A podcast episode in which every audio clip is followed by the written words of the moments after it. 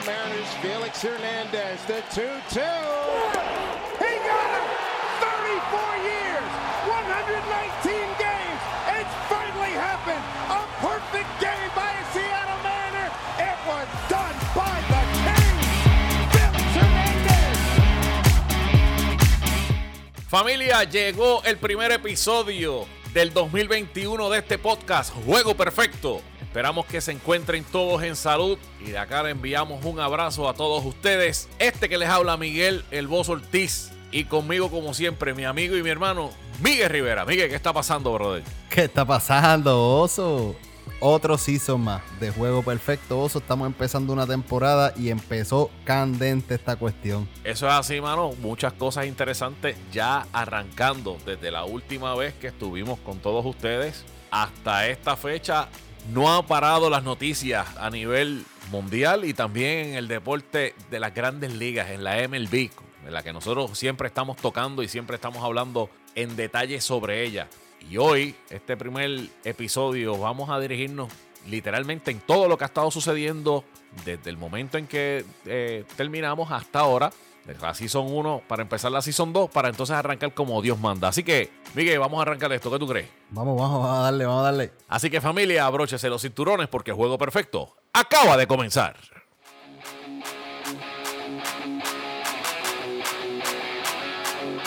Pico en derecho, el plato, se fue el corredor y sale un rolling al campo corto, la bola pasa limpiamente de hit, el corredor llega hasta la tercera base, hay bateo y corrido, ejecutado a la perfección, una obra maestra.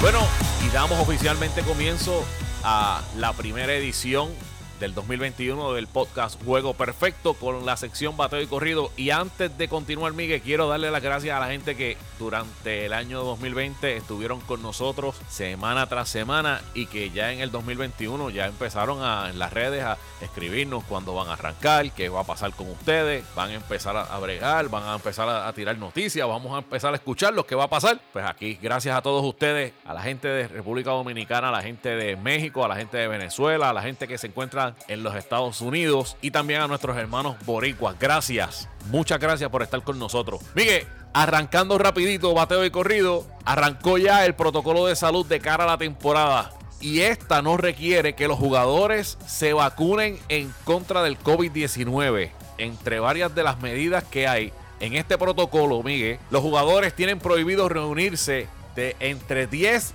o más personas. No hay comidas en interiores.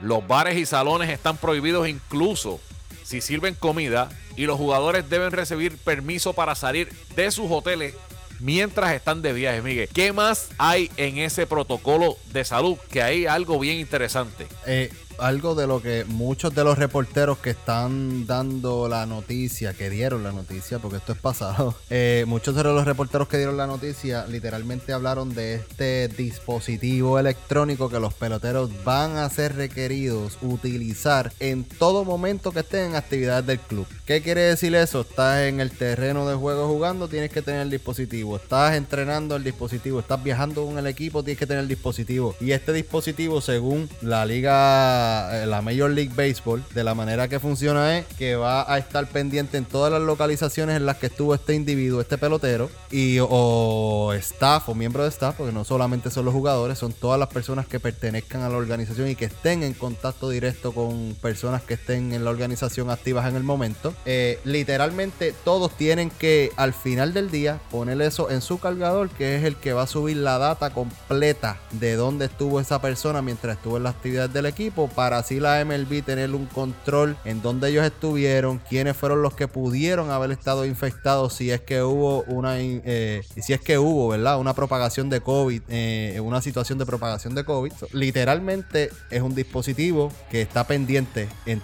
de tu localización y eso le va a dejar saber a la MLB, mira, estos peloteros tienen que estar en cuarentena porque estuvieron en contacto con una persona que dio positivo a COVID durante este tiempo. Pienso que es algo bien bueno, Bozo, porque literalmente evita esto de la burbuja y como tú bien dijiste, vacunación no es requerida, pero hay que entender que los peloteros son son atletas, primero, son personas, la mayoría de ellos jóvenes, que no necesitan y no tienen este, condiciones preexistentes que puedan ser afectadas por el virus. Y lamentablemente hay unos pasos. Primero son eh, las personas mayores, que pienso que van a haber varios dirigentes, de, deberían estar varios de los entrenadores y dirigentes dentro de esa lista, pero peloteros al parecer se va a tardar y también dicho por Fauci. Ellos están hablando, antes de hablar de Fauci, ellos están hablando que el sindicato de jugadores y, y también la liga, en el momento en que les toque el momento de vacunación, van a ir fuertemente para que todos los jugadores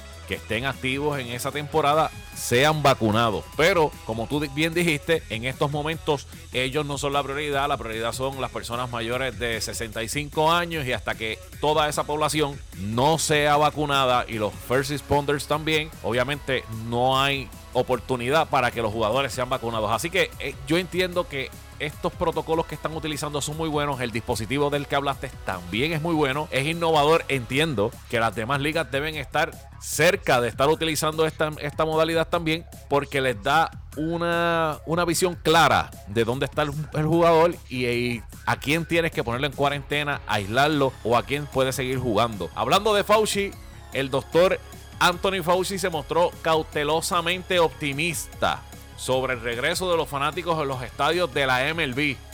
Y esto lo dijo en el podcast de Buster Only de Baseball Tonight de ESPN, donde habló de una posibilidad de que este año durante la temporada hayan fanáticos en los partidos. Vimos que en la Serie Mundial allá en, en Texas hubo una cierta cantidad de, fanáticos en el estadio, pero se espera que este año, durante la temporada, y esperemos, ¿verdad?, que desde que empiece la temporada haya una cantidad mayor y que sea vistoso. Porque realmente la temporada pasada, aunque hicieron todo lo que hicieron, pancarta, pusieron audio, este, ambientales y demás, mano, fue demasiado soso. ¿Qué tú crees, Miguel? Que va a seguir siendo igual de soso.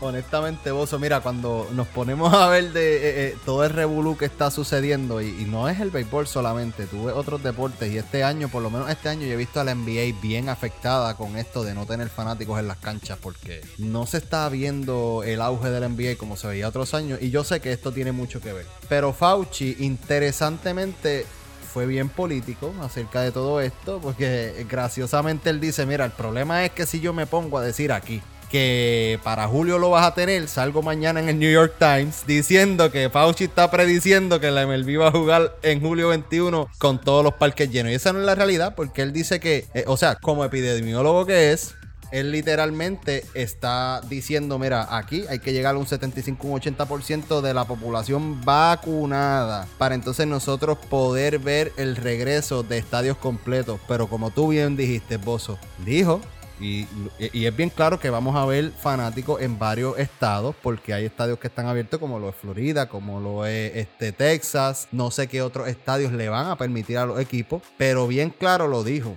Las personas que vayan al terreno de juego, el gobierno va a estar bien pendiente en que se sigan todos los protocolos, porque hubo unas cosas que sucedieron antes que supuestamente dicen, porque tú sabes cómo es esto, que supuestamente ahora no las van a permitir.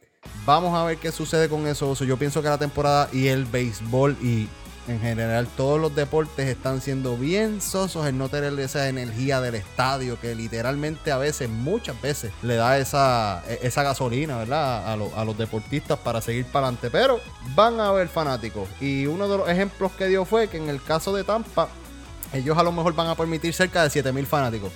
Vamos a ver cómo los demás equipos funcionan, ¿verdad? Y se menean en cuestión a esto. También están diciendo que se espera que para los campos de entrenamiento, ahora para el sprint training, comiencen con fanáticos limitados en la Florida y en Arizona, que están pendientes también a la aprobación de, las áreas, ¿verdad? del gobierno de, Arizona y de Florida. Y hay equipos como el equipo de Boston, los Astros y los Washington National que ya tienen venta de boletos. O sea, estamos hablando de que ya están vendiendo tickets allí ya están dando por hecho de que va a haber fanáticos en el sprint training. Esas son buenas noticias. Sí, pero para mí en realidad es un poco irresponsable, porque tú ves también organizaciones, ¿verdad? Como la que yo sigo, que son los Cardenales de San Luis, que tienen que tener carpa afuera, literalmente, en el estacionamiento para setear estaciones de que, para que los peloteros coman, para que reciban su tratamiento físico, todo esto porque no pueden estar dentro, ¿verdad? De, de, de los camerinos juntos, per se, tuvieron que utilizar dos camerinos para todo el equipo porque tienen que tener el distanciamiento social. Yo entiendo que la MLB está pushing it, está empujando demasiado esta situación y deberían esperar a que estén en sus respectivos estadios, mano. ¿Sabes? Dale un mes, dale un mes. Deja que los equipos se preparen sin ningún tipo de problema de salud y luego entonces empiezas a introducir otro tipo de cosas. Pero cada cual con su cosa. Hablando de inicio de temporada, Miguel, antes de que empezara la temporada salieron unos cuantos contratos bastante jugosos que se lograron dar durante esta este tiempo muerto. Entre ellos, el muchachito, el de República Dominicana, el llamado el niño, Fernando Tatis Jr., que a sus 22 añitos en estos días firmó un contrato con el equipo de San Diego de 14 años y nada más y nada menos que 340 millones de dólares. Miguel, ese contrato para un muchachito que ni siquiera ha pasado por el arbitraje, solamente ha tenido dos temporadas. Y si vamos a lo que vamos, ha tenido temporada y media, porque la segunda temporada fue de 60 juegos. ¿Qué representa esto? No tan solo para la organización de San Diego, sino para los jugadores que durante la próxima temporada serán agentes libres. Eh, te voy a decir algo, Bozo, y, y verdad, eh, mucha gente. Voy a tocar dos cosas, porque creo que son dos.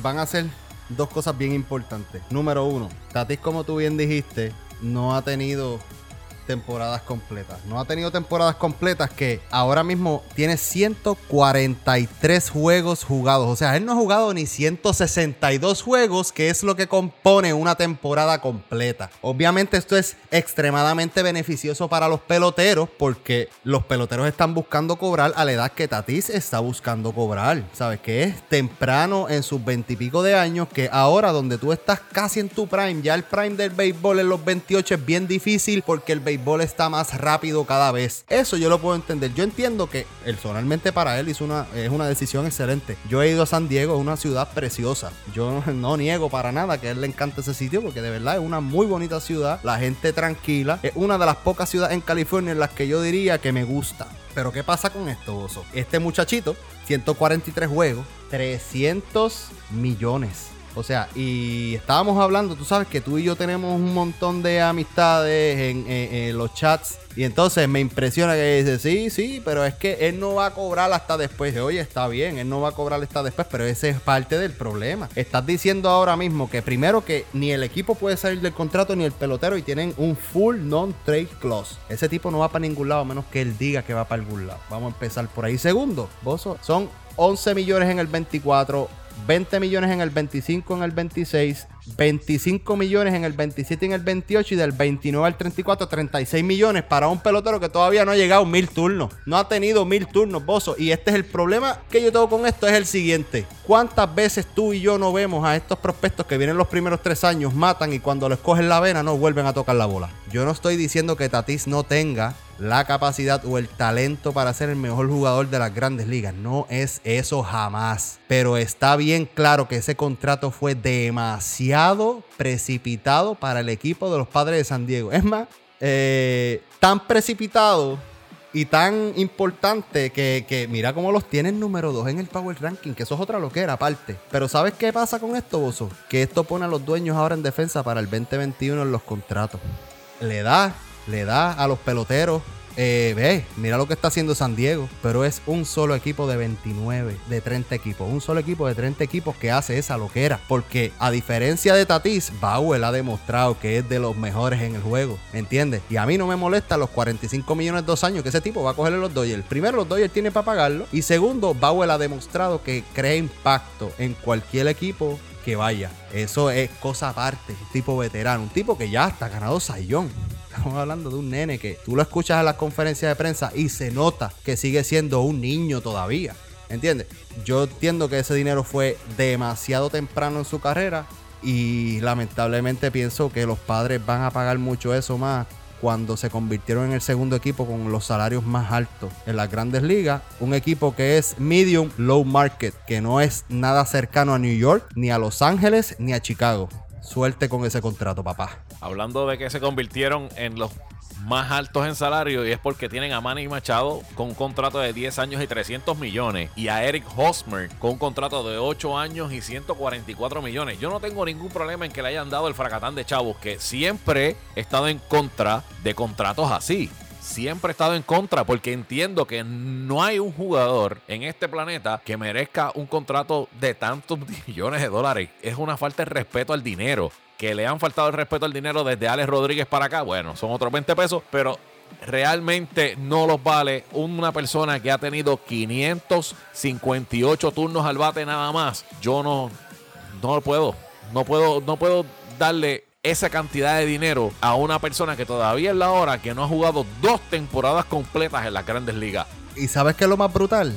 que en el primer año del de rookie, inclusive el año pasado fue uno de los mejores shortstop en las grandes ligas. Jugó 60 juegos nada más. El primer año fue de los peores defensivamente. ¿sabes? Estamos hablando de alguien que tiene tanto y tanto y tanto todavía por mejorar, Bozo. Que es increíble, caballo. Es increíble, de verdad. Yo entiendo, hey, el talento está ahí, eso está nice ese jeguero de millones para un nene que no ha demostrado nada en la liga es una falta de respeto para esos veteranos que están esperando en free agency todavía. Volvemos a lo mismo. Esos, estos, estos jugadores que hay muchos Ciores que durante esta temporada, una vez termine, van a ser agentes libres. Estamos hablando de unos Lindor, unos Correa, unos Bae, unos Trevor Story. Hay muchos de ellos que van a ser agentes libres durante esta temporada que, wow, Después de ver un, ver un contrato como este y vemos unos jugadores que han estado 3, 4 y 5 años ahí haciendo, haciendo números y poniendo números realmente sorprendentes, ¿cuánto le van a dar entonces? Interesante ese comentario que tú acabaste de hacer, Oso, porque yo me encontré con este post de MLB Network hoy que dice bien claro que para el 2021 dice agentes libres notables en el 2021 de Ciores. Carlos Correa, Cory Siegel, Francisco Lindor, Javi Baez, Trevor Story y Marcus Simen. De esos, esos tipos han estado en la lista top de los Ciores por qué? ¿Cuatro, cinco, seis años, Bozo? Y tú me dices a mí que tu única opción era Fernando Tatí. Oye. no, y que son peloteros que han tenido, de verdad, que han sido consistentes. Si usted pones a ver, Lindor es uno de ellos que ha sido consistente con el bate, ha sido consistente defensivamente. Porque déjame decirte una cosa: Tatis en 521 oportunidades ha cometido 21 errores. O sea, defensivamente no es tan bueno como lo pintan a un jugador. estamos hablando de 21 error en una temporada y media. Vamos a ser claros. El tipo que se supone que sea el mejor guante de, porque el Ciore es el más jugadas que encuentra. Si, no es el catcher o el pitcher, es el Ciore. No hay break. Vamos a ver, eh, yo entiendo que este movimiento del equipo de San Diego fue uno pésimo ellos tienen que, como quiera que sea, trabajar fuerte con lo que son los lanzadores. Aunque hicieron unos buenos cambios, trajeron a Yu Darvish, eh, que es un buen lanzador. El año pasado tuvo una temporada increíble. Hay que ver en el oeste cuando se encuentre con el equipo de, los Dodgers, a ver si realmente el gas pela o no pela. Fuera de eso, Clevinger no estará este año están optando que el próximo año venga bien de un Tommy John Surgery. Vamos a ver qué va a suceder. Ofensivamente son buenos pero ¿quién pichea? Hay que ver qué va a suceder. ¿Qué otros movimientos durante la offseason? Ajá. Perdóname, mucho más. Mucho más eso. Y eso que acabaste de mencionar, lo tocamos más ahorita en el Power Ranking. Pero, ¿verdad? Para que la gente se vaya preparando para cuando lleguemos a ese tema, búscate, la, eh, búscate los iniciadores de los Dodgers. Y eso, los Dodgers tienen siete iniciadores en ese roster, que esos siete iniciadores empiezan en una rotación en cualquier otro equipo. Esas cositas hay que mirarlas también. Seguimos vos. Tres Cy Tres lanzadores que han ganado Cy anyway. Además de, de este movimiento que hizo el equipo de San Diego, ¿qué otros jugadores lograron fichar y ganar un buen dinero en esta agencia libre durante el tiempo muerto del 2020 a 2021, Miguel? Me estuvo raro que Real Muto regresara a los Phillies, ¿verdad? Eh, se veía que Bryce Harper estaba haciendo la milla extra para que eso sucediera porque en realidad Real Muto saliendo del equipo ellos están ahora mismo en la división más fuerte de las grandes ligas, a mi entender. ¿Sabes? Ellos no tienen. Eh, ahora mismo parecen no tener break con Real Muto en el roster. No me quiero imaginar, ¿verdad? Que si no lo hubiesen tenido. Eh, otra de las firmas que hablaste, Trevor Bauer, obviamente me encantó de la manera que se expresó en su conferencia de prensa. Él, eh, no sé si las personas conocen bien, pero él es una persona. Él es un lanzador que está a favor de que los lanzadores pichen en eh, descansando poco porque él tiene data que dice que eso es mucho mejor para el lanzador de lo que se imaginan. Que obviamente pues hay que controlar, hay que prepararse físicamente, pero dice que por lo que eligió a los Dodgers no solamente es porque es su hometown, o sea, él es de Los Ángeles, pero es por la manera en la que los Dodgers van a trabajar con él como un equipo. Estamos hablando de alguien que no solamente quiere ir a jugar béisbol, él quiere crear un impacto dentro de la organización y para mí eso es bien importante. Una de las firmas raras, George Springer, lamentablemente, pues, se fue un equipo a perder porque podrán tener el line que tendrán, pero cuando tienes a Robbie Ray como segundo iniciador, mmm, hay mucho que decir. Otra de las firmas que de verdad, mira, yo te voy a ser bien honesto, yo no entiendo por qué esto sigue sucediendo. ¿Por qué los Yankees vuelven a firmar a Brett Garner, mi hermano? ¿Qué está pasando en esa organización que no hay un chamaquito que pueda fildear mejor que ese hombre en el desfile? O sea, ¿qué, qué, qué, qué? Porque es que este tipo no batea. Ah, anyway, otro tema, es otro tema para después. Y por terminar, eh, una de las firmas más importantes en uno de los equipos top que creo que pone el equipo en contención nuevamente para el campeonato, Marcelo Zuna, que regresó con los Bravos de Atlanta. Y sabemos que los Bravos de no tener a Osuna necesitaban conseguir ese tipo detrás de Freeman. O sea, no hay break. Tenían que hacerlo. Lograron conseguir Osuna nuevamente. Me alegra un montón. Pero lo difícil va a ser verlo jugar en el desfile. Vamos a ver cómo pasa eso porque no hay DH. El tipo es un bloque, pero lamentablemente el equipo de Atlanta necesitaba, con carácter de urgencia, tener ese bateador detrás de Freddy Freeman. Eso ayuda a que Freddy Freeman se pare en el home y reciba mejores picheos. Y Ronald Acuña también vea mejores picheos aún, porque nadie quiere Nadie quiere ver a, Ronald Acuña en primera base y, tener a, Freeman bateando y detrás que venga Osuna. Eso es un dolor de cabeza. Adicional a eso, tuvieron unas adquisiciones en su bullpen y en su starting rotation que son bastante buenas para el equipo de los Bravos de Atlanta. Hubo un cambio que estuvo bastante interesante y fue el movimiento de Lindor y Carrasco al equipo de los Mets, Miguel. Y te hago la pregunta: el equipo de los Mets, vemos que han hecho unos movimientos como ese y traer un iniciador que es bastante de respeto, aunque todavía los lanzadores, no así Sindelgar, se espera que esté de regreso en junio y sabemos que el bullpen el año pasado pues no fue tan decente como se esperaba que fuera. ¿Qué impacto puede tener Lindor y Carrasco en ese equipo y qué puede cambiar en ese equipo de los Mets para esta temporada. Mira, Bozo, como tú vas a estar mencionando, ¿verdad? Eh, porque el pana Bozo va a estar sacando un escrito la semana que viene hablando un poquito de, Paquito Lindor en New York. Eh, yo tengo entendido, Bozo, que lo que están buscando en New York ya tienen el talento joven, están buscando esa experiencia y talento a la vez también, pero están buscando esa, esa veteranía que no tienen en el roster, que solamente lo consiguen ahora mismo yendo de Grom.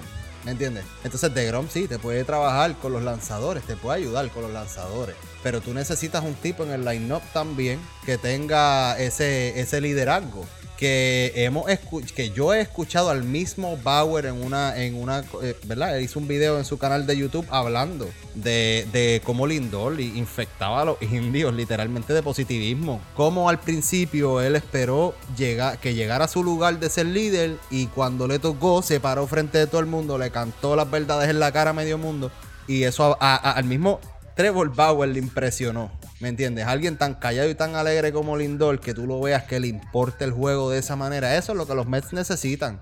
Bateo, sí necesitan bateo porque pues no anotaron carreras, pero es un equipo que batió muy bien el año pasado, que tienen un tienen un staff de picheo excelente si es llevado de la manera correcta.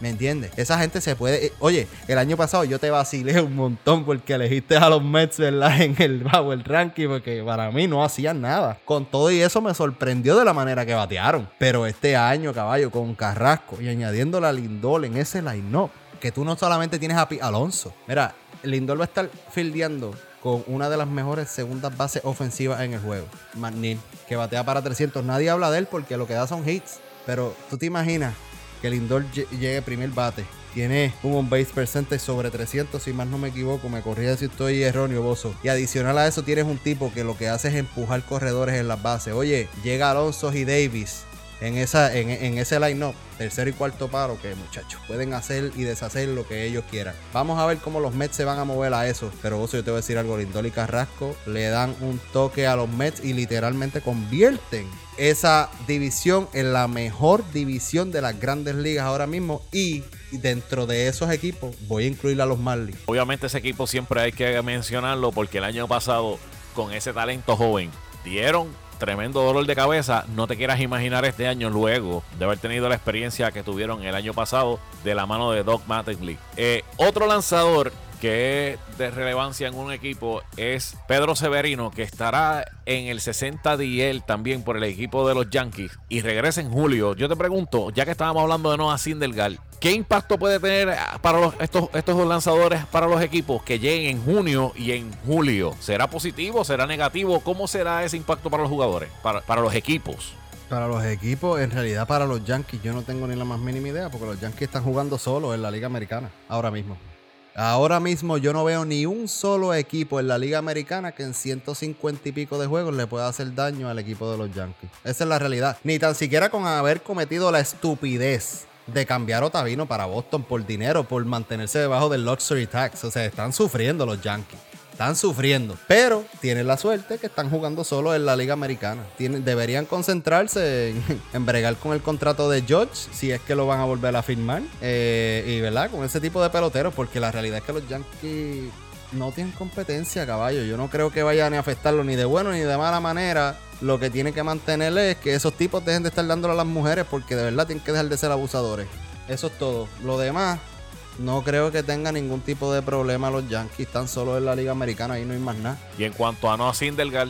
En cuanto a Noah Sindelgar, Noah Sindelgar lo que le va a dar es un empuje a los Mets. Los Mets van a entrar a los playoffs este año. O sea, primero, o sea, por, por, eh, eh, por wildcard, ellos van a entrar este año. Hay que ver cómo Sindelgar viene, porque Tú sabes que en los últimos años él ha venido con esa recta, pero ha venido tan inconsistente en la zona, se mete demasiado en problemas. Lo hemos visto, ¿verdad? Porque como lo pusieron en el 60, eh, en los 60 días, en la lista de inactivos de 60 días, pues no lo vamos a ver hasta la fecha de, eh, junio. Pero la realidad, pero vos la realidad es que Noah Sindelgar siempre va a ser un plus en cualquier otro equipo. O sea, no es fácil como quiere enfrentarte a un lanzador que tiene la velocidad que tiene él, por más inconsistente que sea. Puede terminar siendo cuarto o quinto lanzador y tener un cuarto o quinto lanzador como no a Sindelgar, está difícil. Vamos a ver qué va a pasar con esos lanzadores y esos equipos que, sin duda alguna, por ejemplo, el equipo de los Mets necesita que Noah Sindelgar venga y que tenga un buen inicio de temporada y que se mantenga saludable para los playoffs.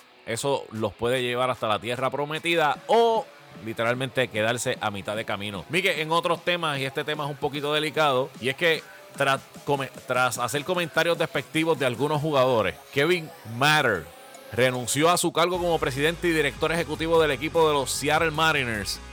Eso lo informó el propietario mayoritario del equipo en un comunicado de prensa el pasado lunes. Miguel, este, este individuo hizo unos comentarios, mano, que hasta cierto punto fueron completamente fuera de lugar. Y otros que nosotros sabíamos que era un secreto a voces en todas las organizaciones en cuanto a los jugadores de Liga Menor, pero que saliera y lo dijera de la manera en que lo dijo realmente estuvo completamente fuera de lugar y pues eso le causó que le dijeran que renunciara o te votamos, una de las dos.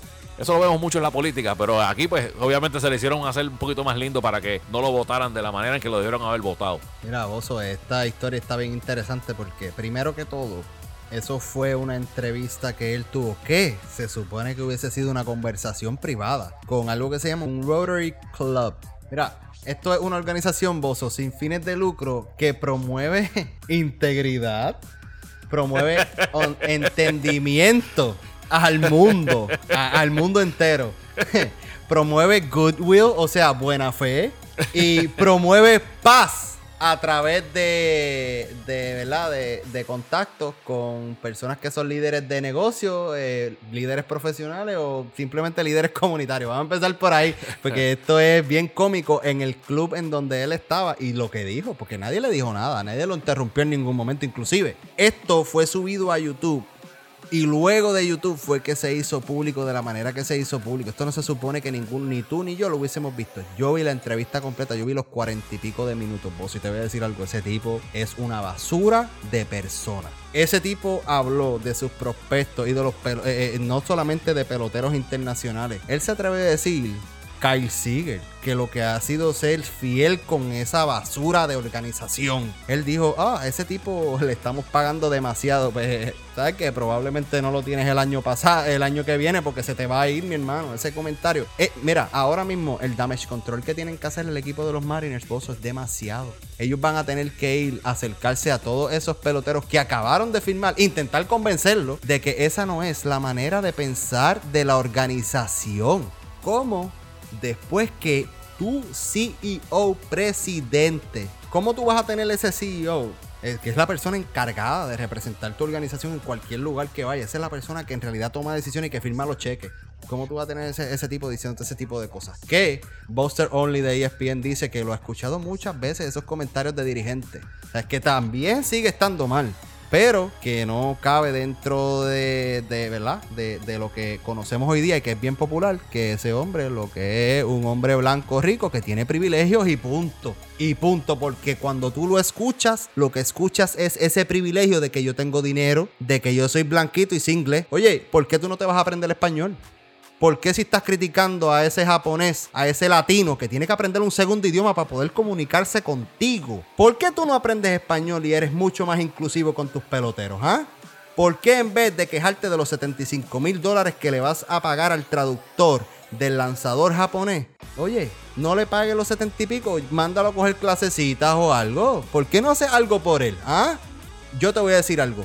Lo que Tatis hizo le da muchas balas a los dueños en bregar en este CBA. Lo que Kevin Matter hizo, literalmente pone a los dueños, está en el piso que le dio la bolita para jugarla a la Asociación de Peloteros de las Grandes Ligas. Ahora mismo con la situación de los Mariners, los dueños lo que tienen que ir a ese CBA es a pedir perdón, a aceptar lo que los peloteros están pidiendo y moverse porque si no, probablemente el año que viene no veamos béisbol hasta mitad de temporada. Muchos jugadores hablaron sobre esta situación. Todos estaban indignados por las expresiones que hizo ese señor. Y también leí de Gareth Cole que dijo, esto es un secreto a voces, esto todo el tiempo se está escuchando. Lo que pasa es que nunca se había eh, sacado a, luz pro- a la luz para que la gente viera la realidad de esto. Y lo vemos. O sea, él, habló de jugadores que si pasaba algo con el equipo, que habían que sacar muchos jugadores del equipo para el tiempo del COVID, que había que utilizar los jugadores de Liga Menor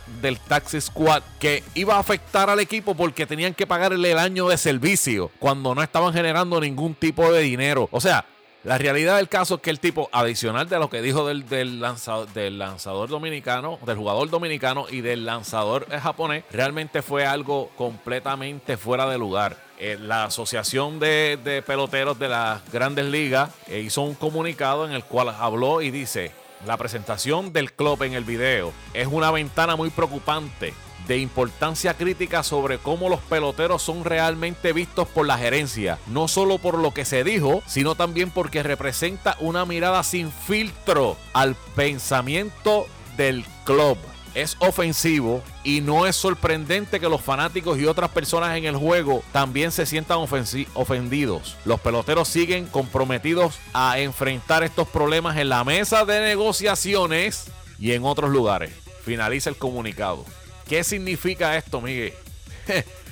Estas últimas palabras, los peloteros siguen comprometidos a enfrentar estos problemas en la mesa de negociaciones y en otros lugares. Esas últimas palabras van a ser, hasta cierto punto, en este comunicado, son que van a ir detrás de ellos en el próximo convenio de, próximo convenio que se vaya a discutir cuando se acabe esta temporada. Y te digo algo, yo soy abogado y ese es mi último statement para cerrar el caso, mi hermano. O sea, eso es a la yugular, brother.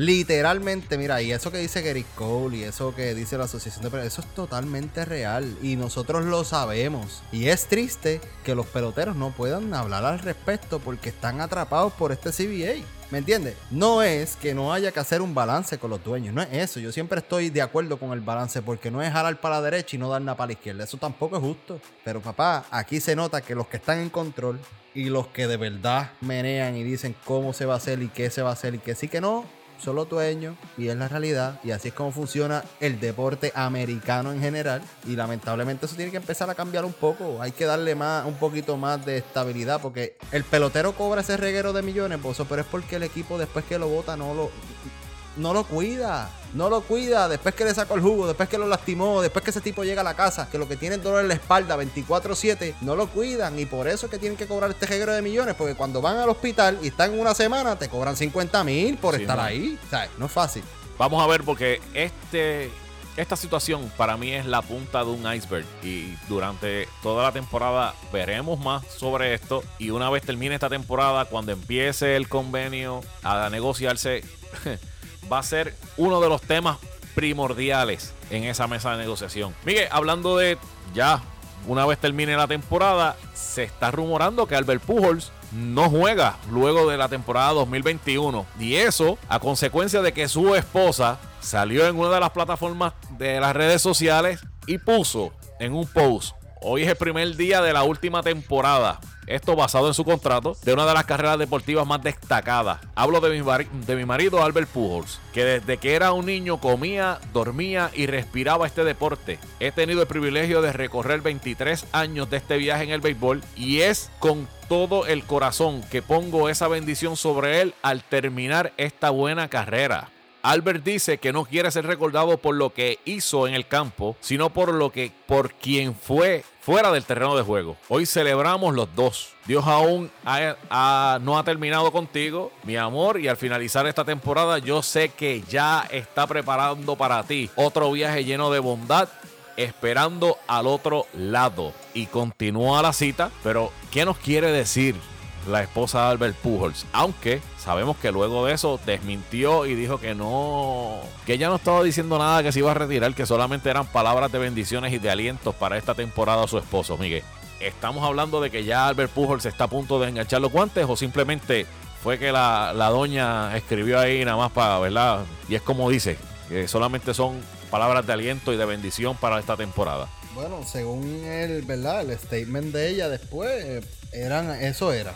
Aliento de. Eh, era para darle aliento, para que tuviera una buena temporada. Este, inclusive Albert Pujols, eh, Enrique Rojas se comunicó con él y Pujols le dijo a Enrique Rojas de ESPN, mira, no, nada ha cambiado de lo que hablamos la semana pasada. Yo todavía, ¿verdad? Este, no he tomado decisiones y todo sigue en pie. Yo voy a seguir jugando. Eso lo dijo Enrique Roa, Albert Pujol se lo dijo a él. La esposa, obviamente, luego sacó un statement diciendo que eso no era oficial, bla, bla, bla. Pero la realidad, Pozo, es que ya Pujol ya le toca. Ya le toca, brother. Ya retírate dignamente este año y muévete porque también ese equipo de los Angels necesita moverse. ¿Sabes? Y con ese contrato de él ahí, más el espacio que él ocupa en ese, en ese roster, eso se lo puede dar a otra persona. Hay momentos en el que un pelotero tiene que aceptar que su carrera se acabó, que tiene que coger sus maletas y se tiene que ir. Eh, yo considero que Albert Pujols ya no tiene nada más que demostrar en el béisbol. Eh, los promedio de bateo de 299, 662 cuadrangulares, 2100 RBI, 3.236 hits y un on-base por cent de 377 de por vida, te dice a ti que ese hombre lo que tiene que hacer es ya decir, bueno, este año voy a ir a todos los parques, por favor hagan un jueguito en San Luis para yo ir allá y, retirar, eh, despedirme de todos los, fanáticos que estuvieron por muchos años allá apoyándome y al final, al final de la temporada ya está bueno, yo me dedico a hacer otras cosas. Si me quieres poner en front office allí a, no sé, a recoger bates y demás, pues lo bregamos. Pero en el terreno de juego ya está bueno. Y es algo que tú dices y es muy importante. El que Albert Pujols no regrese el próximo año puede abrir una posibilidad de que ese equipo de Anaheim tenga la oportunidad de por fin, por fin ir creando un equipo para el, para el señor Mike Trout. Que Mike Trout no ha estado contento con lo que ha estado sucediendo con el equipo y unas, unas expresiones que hizo en estos últimos días hablando de que está con loco de regresar a los playoffs, cosa que no sucede desde el 2014. Desde el 2014 no, no, no va a los playoffs. Oye, ya estamos hablando de seis años. Hizo un contrato que va a estar largo y tendido ahí. O sea, Miguel, Ya Mike Trout necesita un equipo que se redondee para que pueda tener la oportunidad de estar en los playoffs y demostrar que es el mejor pelotero de de las grandes ligas en estos momentos. No puedo decir de todos los tiempos, todavía falta mucho por recorrer de su carrera. Eh, y estamos hablando también que en cualquier lugar en donde tú buscas Pujols está como una de las mejores primeras bases en todos los tiempos. O sea, literalmente está Lugeri y está él después. Eh, ¿sabes? Si Lugeri no está primero, que era una ex primera base de los Yankees de New York, que batió para 340 de por vida, pero no dio los 600 cuadrangulares, dio 400 y pico. No, no sé exactamente el número, pero dio 400 algo. Estamos hablando que Pujols está ya en conversaciones de Hall of Fame, ¿sabes? Las primeras bases que se pueden parar al lado de Pujols en una lista de los mejores primeras bases, estamos hablando que puede ser Jeff Bauer, Frank Thomas, Han Greenberg, Jim Tommy, Jamie Foxx, Luke Gehry y el Mark Maguire, que eh, eh, para mí debe tener un asterisco. Eh, ¿Me entiendes? O sea, hay muchos peloteros ahí en la historia que Pujols está bien por encima. ¿Qué es lo que él está buscando del béisbol ahora mismo? Yo no entiendo. No entiendo. Él, lo que, él está jugando lastimado, mano.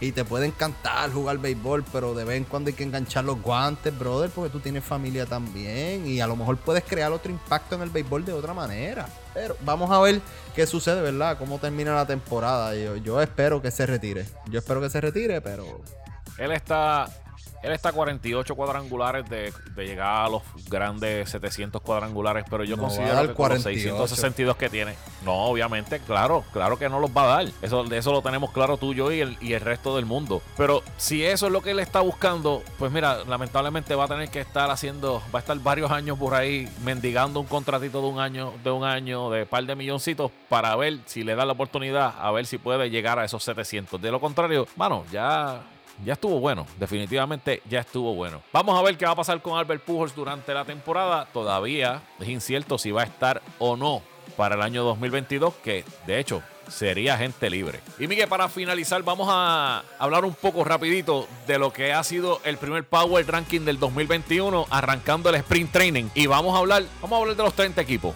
Número 30, el equipo de los Piratas de Pittsburgh. Número 29, el equipo de Colorado Rookie. El número 28, los Orioles Baltimore. El 27, los Texas Rangers. El 26, los Tigres de Detroit. 25, los Arizona Diamondbacks. 24, eh, Seattle Mariners 23, Kansas City Royals 22, los Giants de San Francisco 21, los Marlins de Miami, wow, número 20, Cincinnati Reds 19, Boston Red Sox los 18 Philadelphia Phillies, 17 Anaheim Angels, el 16 el equipo de los Cubs de Chicago, 15 los Indios de Cleveland, 14 el equipo de Washington National, 13 el equipo de Milwaukee Brewers, número 12, número 12 los Athletics de, de Oakland, número 11 los Cardenales de San Luis y de Miguel y de aquí en adelante, número 10, el equipo de los Astros de Houston. Número 9, los Tampa Bay Rays. Número 8, el equipo de Toronto Blue Jays. Número 7, los Twins de Minnesota. Número 6, el equipo de los White Sox de Chicago. Número 5, el equipo de los Mets de Nueva York.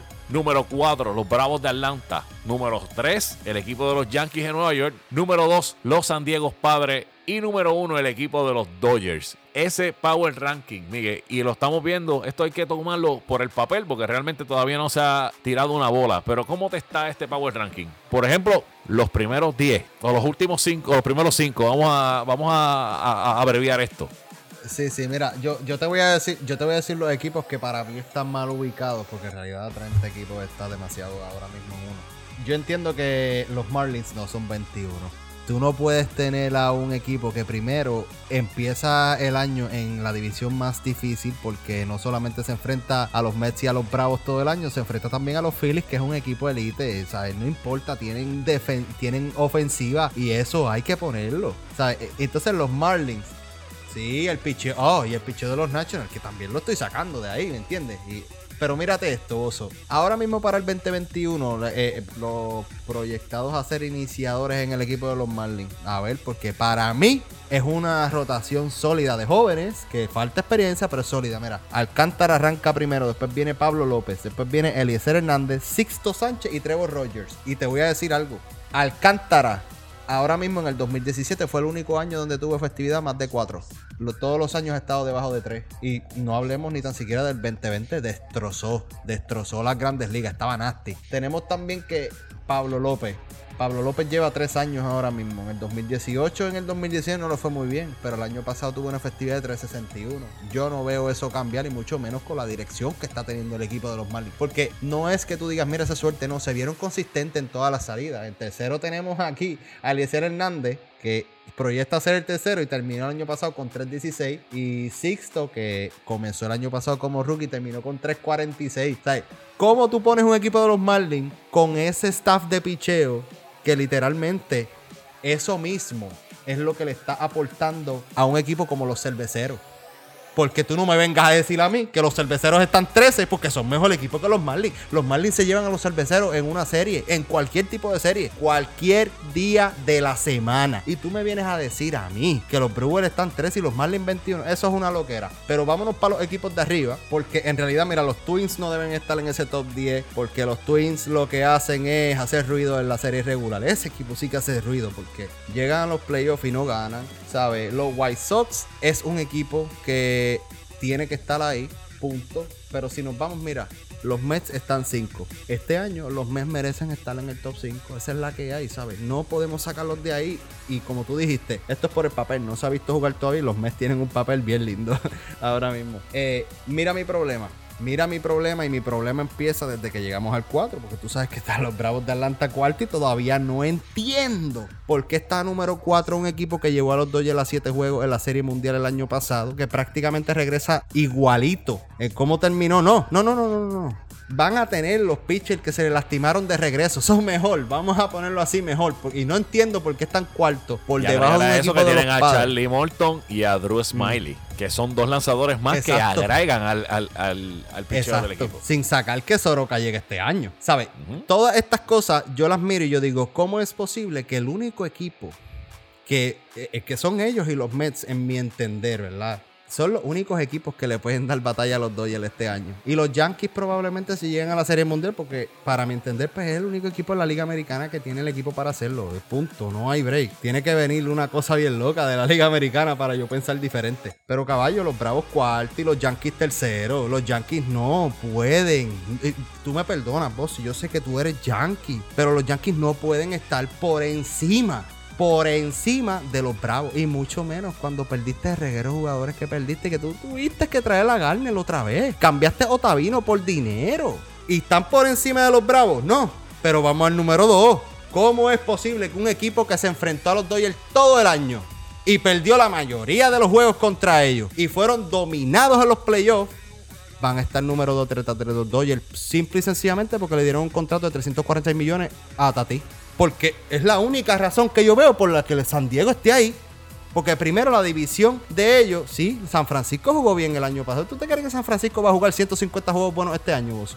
No, no tienen equipo para eso. Un equipo que está ahora mismo en rebuilding necesitan perder. Porque si no, no van a tener buenos picks. Es la realidad. Así es como funciona el béisbol. ¿Cómo es posible que los padres de San Diego, que firmaron 340 millones a un shortstop que todavía no tiene más de 50 juegos, más de 150 juegos, está número 2? Que son ofensivos, sí son muy ofensivos, pero ¿quién pichea? Vamos a ver, ¿quién pichea? Porque tienen muchos lanzadores lastimados. Muchos lanzadores lastimados. Y, eso, y esos chamaquitos que le hicieron el trabajo el año pasado en una temporada larga, tú y yo, Bozo, sabemos que Tampa, si no hubiese sido un season corto, no hacía el trabajo que hizo el año pasado. Esa es la realidad. Entonces, los Marlins, que también probablemente se iban a ver, ¿verdad? En, ese, en esa en ese, en ese escenario de que juegos, de que pocos juegos los iban a beneficiar, se notó también. Hay muchos equipos ahora mismo en las grandes ligas que están siendo demasiado, demasiado overrated solamente porque están dando contratos grandes, porque están llenándole los ojos a la gente. Y yo entiendo que es una falta de respeto tener a los Bravos cuarto cuando fueron el segundo mejor equipo en los playoffs el año pasado a mi entender, y probablemente le preguntas a muchas personas, y el equipo que mejor le jugó a los Dodgers de Los Ángeles fueron los Bravos de Atlanta. Cometieron errores al final, los cometieron. Lamentablemente, así es esto, perdiste. Pero no creo, no creo que deban estar cuarto lugar. A mi entender, si tú fueses a poner los Bravos en algún lugar, los pondría si acaso debajo de los Yankees, porque es el único equipo de la americana que merece estar ahí, pero tiene que estar los dos o tres. Y los Dodgers, Papa, Eso no hay duda ninguna. Este año yo los dejo ahí. No los voy a tocar. Porque si el año pasado dominaron, este año se ven mucho más sólidos. Y estoy hablando del 2021, gente. Porque en el 2022 la cosa no se ve muy linda para los Dodgers. Con todos los agentes libres que le van a caer encima. Pero eso es un tema para otro día. Yo pienso que el Power Ranking overall está nice. Pero el Power Ranking es bueno cuando del primero al 5 están bien hechos. Y esta vez se escracharon. Yo entiendo eh, el punto tuyo sobre el equipo de los Mets. Perdón, del equipo de los Mets, no, del equipo de San Diego. Y tengo una incógnita en cuanto a los movimientos que hicieron este año. Y es que trajeron a Blake Snell del equipo de Tampa Bay al equipo de los padres. Y ellos están dando que con Yu Darvish y Blake Snell, con ese binomio, ya con eso tienen la oportunidad de meterse hasta home en una temporada de 162 juegos. Cuando todo el mundo sabe que Blake Snell no ha sido un lanzador que ha podido tirar muchas entradas en muchos años. En varios, tiene varios años que no ha podido lanzar. De hecho, ya sabemos lo que sucedió en la Serie Mundial cuando el dirigente de la sexta entrada decidió sacarlo porque iba a ver el line por tercera ocasión cuando tenía juego que estaba tirando, estaba tirando el juego de su vida. Blake Snell no ha salido en una séptima o una octava entrada. Yo creo que desde hace dos o tres años atrás. ¿Qué va a pasar cuando sea un full season y que necesite cargar ese equipo de los padres al lado de Yu Darvish? Y vamos, hay que ver cómo va a venir la Met, que es el otro lanzador del equipo de ellos. Ofensivamente es un equipo devastador, no hay duda de eso. Es un equipo que batea, va a venir a batear todos los días. Pero en el lado del picheo se van a ver cortos y estoy completamente claro que no pueden ser en estos momentos, eh, aunque están en el papel, se ven bastante bonitos, no pueden ser mejor equipo que el equipo de Atlanta, mucho menos que el equipo de los Yankees en estos momentos. El equipo de Atlanta vienen de adquirir a Charlie Morton, a Drew Smiley y reciben de nuevo a Marcelo Zuna. A eso añádele que Soroka, que es el ace de ese equipo, regresa. El año pasado, como todo el mundo sabe, a mitad de temporada tuvo una lesión en el talón de Aquiles que pues lo sacó por completo de la temporada del 2020, pero este año regresa saludable. O sea, estamos hablando de que ese equipo tiene una combinación de una gran ofensiva y un buen picheo joven y veterano que van a dar mucho de qué hablar durante toda la temporada y la profundidad que tiene el picheo de Atlanta. Escucha bien lo que voy a decir porque esto no lo voy a decir dos veces y mi primo cuando escuche esto me va a querer dar un beso. Este equipo de Atlanta es el único equipo que yo veo en estos momentos que se podría ganar el equipo de los Dodgers. Escucha bien, en el papel es el único equipo en todas las grandes ligas. Soy Yankee, pero tengo que ser claro. El único equipo en todas las grandes ligas que se puede ganar al equipo de los Dodgers en estos momentos se llama el equipo de los Bravos de Atlanta. No hay duda de eso. Tenerlo cuarto en estos momentos realmente es una loquera. Fuera de eso, yo considero que el equipo de los Mets tiene que estar ahí. Los movimientos que hicieron, las adquisiciones que tuvieron. El equipo del año pasado ofensivamente fue muy bueno. Necesitan hacer un, hacían, necesitaban hacer un movimiento en el picheo. Lo hicieron, trajeron a Carrasco, un pitch, experimentado y demás.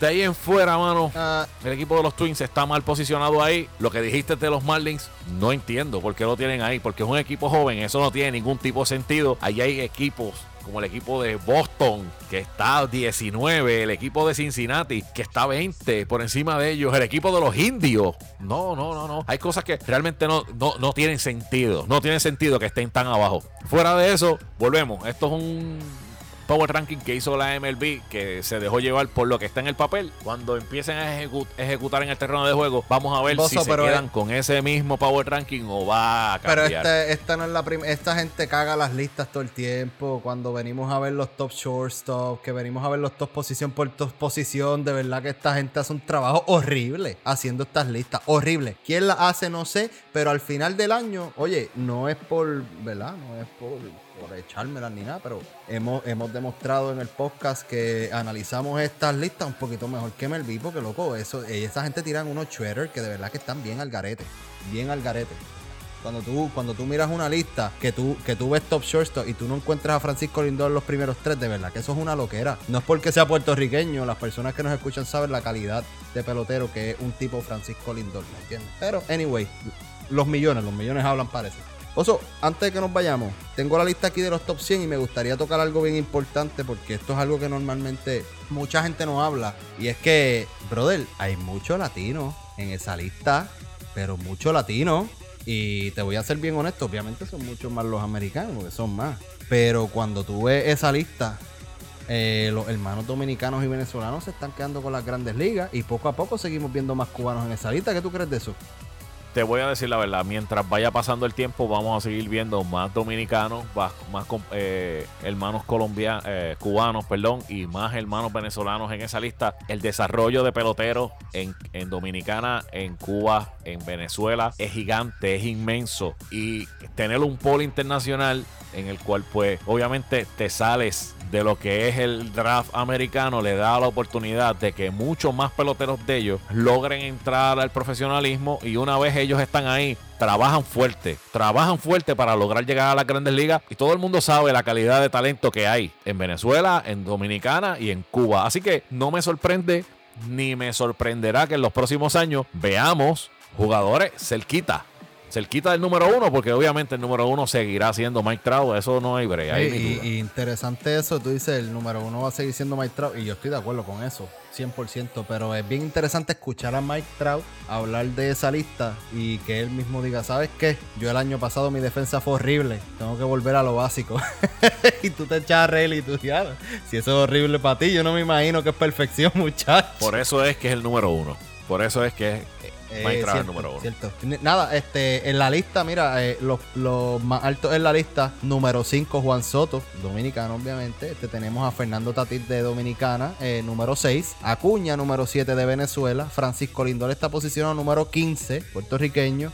Y luego de eso está Manny Machado, José Ramírez, José Abreu y Osuna. Eh, Machado está 18, Ramírez 19, José Abreu 31 y Marcelo Osuna 37. Por ahí sigue la lista. Si quieren, gente, vamos a estar publicando esta lista en nuestras redes sociales. Estén pendientes que por ahí va a estar saliendo. Eso es así. Bueno, familia, si acabó el juego. Gracias a todos por estar un season más con nosotros. Recuerda, síguenos en nuestras páginas, en nuestras redes sociales. Juego Perfecto PR en Instagram, Juego Perfecto underscore en Facebook y nuestra página web, juegoperfectopr.com. Así que, si acabó el juego, hasta una próxima ocasión de este podcast, Juego Perfecto.